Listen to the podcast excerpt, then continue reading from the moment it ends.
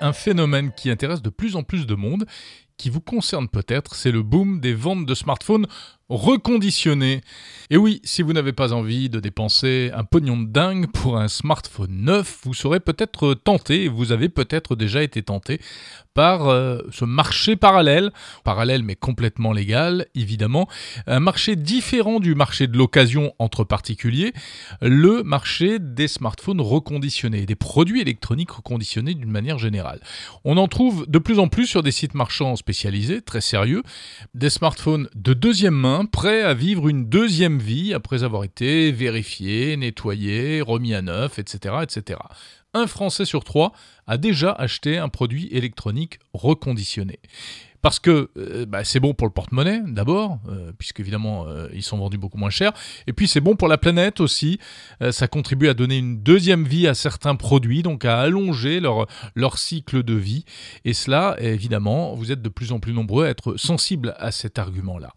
En plus, on peut faire vraiment de bonnes affaires sur ces sites. Le problème, malgré tout, c'est que la qualité des produits reconditionnés est très inégale. En fait, on va trouver le meilleur comme le pire, parce qu'il y a des téléphones euh, qui parfois sont euh, démontés et mal remontés, ou euh, sur lesquels on a remplacé des composants par des composants de mauvaise qualité.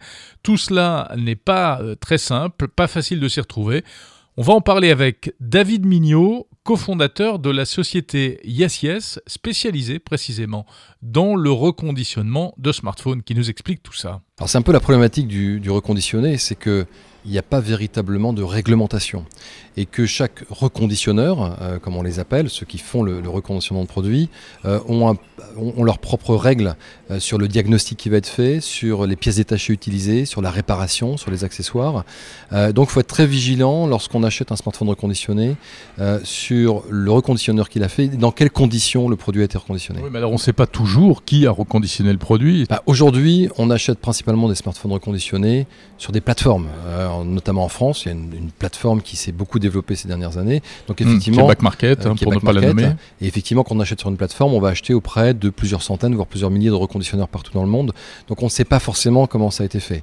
En revanche, si vous achetez auprès de reconditionneurs français, euh, bah, vous pouvez voir tout simplement sur leur site euh, quels sont les critères pour lesquels, sur lesquels ils ont changé les batteries, par exemple, quelles sont les, qualités des pièces détachées, les garanties qui sont offertes, les chargeurs, les accessoires qui sont livrés avec pour être rassuré sur le fait que votre smartphone reconditionné ne va pas durer deux ou trois mois, mais véritablement un à deux ans. Alors c'est un peu le credo de ISIS, hein, c'est là-dessus que vous voulez aujourd'hui euh, vous imposer. Euh, vous êtes un reconditionneur français et euh, vous, vous essayez de créer véritablement des produits reconditionnés de, de bonne qualité, c'est-à-dire que vous, vous misez précisément, notamment sur la qualité.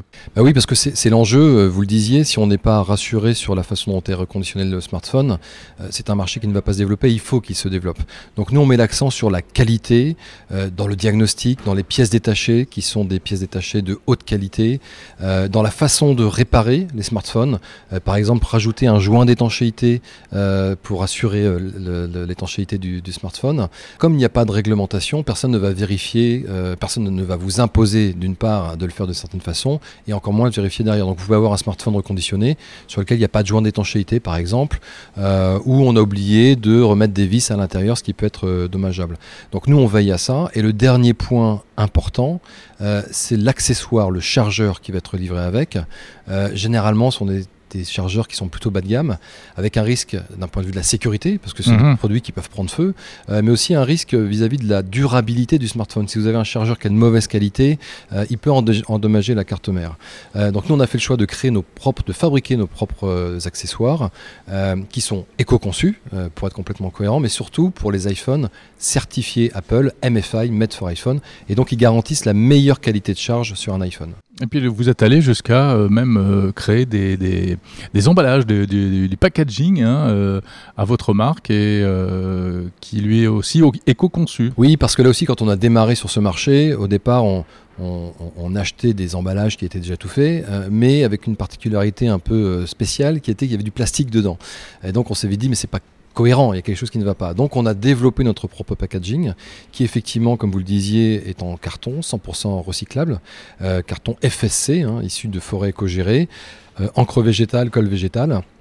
Et donc on est parfaitement cohérent dans cette démarche environnementale, avec en plus, comme je vous le disais, ces accessoires de charge qui sont éco-conçus. Quel type de produit est-ce que vous rachetez et revendez chez ISIS Alors on reprend euh, tous les iPhones à partir de l'iPhone 6S. Euh, jusqu'au plus récent, euh, et les Samsung sur les, gammes Galaxy S à partir du S7. On reprend également les consoles de jeux, euh, puisqu'on a lancé les PlayStation 4 reconditionnés, donc on reprend les PlayStation 4. Et puis on va lancer prochainement des iPads et des MacBooks, donc on offrira aussi à nos clients la possibilité de nous revendre leurs vieux iPads ou leurs vieux MacBooks. Donc essentiellement des produits, euh, des produits Apple des produits Apple, effectivement, parce que c'est ceux qui sont demandés dans le reconditionné. Hein, euh, c'est eux qui ont le plus la cote. Euh, et donc, du coup, on adapte notre euh, offre à ce qui est demandé par les consommateurs. En ce qui concerne les, pièces détachées, vous dites qu'il y a plusieurs qualités de pièces détachées, mais on sait qu'Apple ne, revend pas, enfin ne, fournit pas de, de, pièces détachées. Comment est-ce que vous faites? Vous n'avez pas de pièces authentiques Apple d'une certaine manière? Non, alors on peut trouver des pièces euh, d'origine reconditionnée, mais il est vrai qu'Apple ne vend pas euh, ces pièces détachées. Et donc c'est un peu à qui que ce soit dans le monde. À, personne en tant que reconditionneur. Ils les revendent à des réparateurs, à des, centres agréés, mais pas à des reconditionneurs. Mhm. Et donc se pose la problématique de la qualité. Euh, et donc où trouver ces pièces détachées? Donc ce sont généralement des pièces dites compatibles, mais euh, comme vous pouvez l'imaginer, avec des qualités qui sont très variables. On est sur un marché de prix et donc euh, la tentation peut être grande de dire je vais prendre un écran qui est deux fois moins cher que celui-ci. Oui, mais deux fois moins cher, donc aussi euh, peut-être un peu plus jaune, le tactile qui fonctionne moins bien et rapidement des problèmes qui vont arriver. Vous l'avez compris, notre politique c'est de prendre les écrans de qualité supérieure qui ont la même qualité qu'un écran d'origine Apple.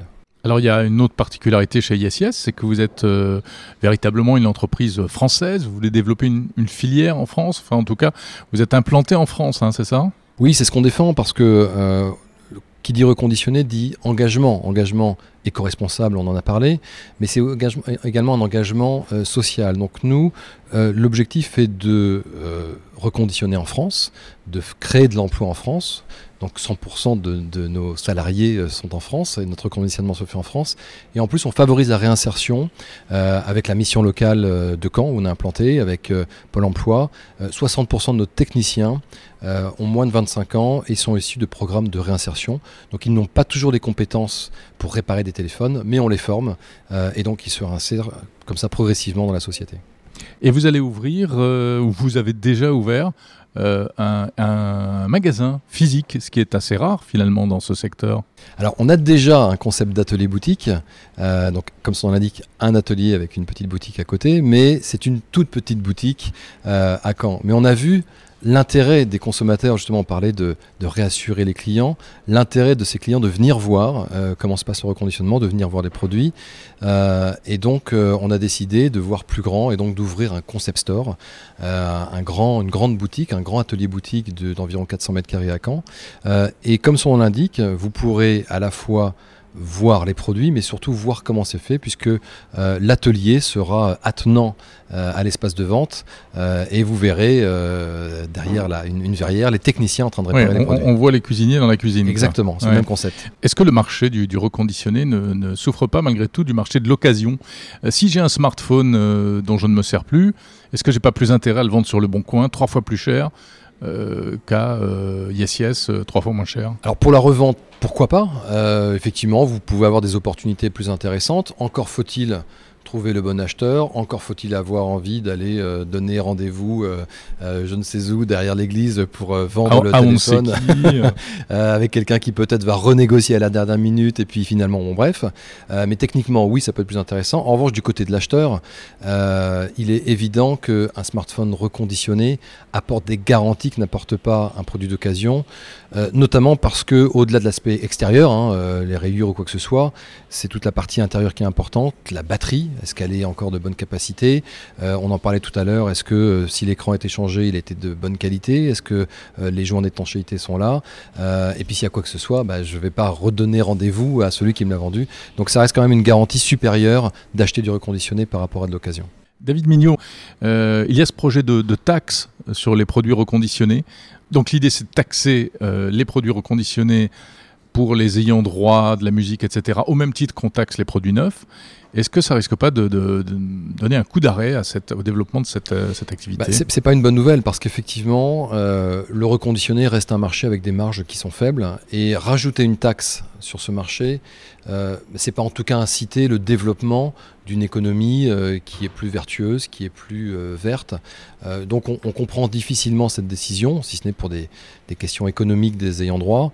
Et oui, elle peut affecter très clairement les acteurs de reconditionné français, je précise bien français, parce que tous les vendeurs étrangers qui vendent sur les plateformes ne seront pas affectés par cette taxe. Je doute fortement que le vendeur chinois ait déclaré à l'État français ce qu'il a vendu. C'était déjà pas le cas sur la TVA. donc oui, il se peut qu'il y ait des conséquences et on espère encore que cette taxe au final euh, ne sera pas euh, complètement validé. Il y a des recours qui sont, euh, qui sont en cours pour éviter cela. Merci David Mignot et on va donner l'adresse de votre site yes-yes.com.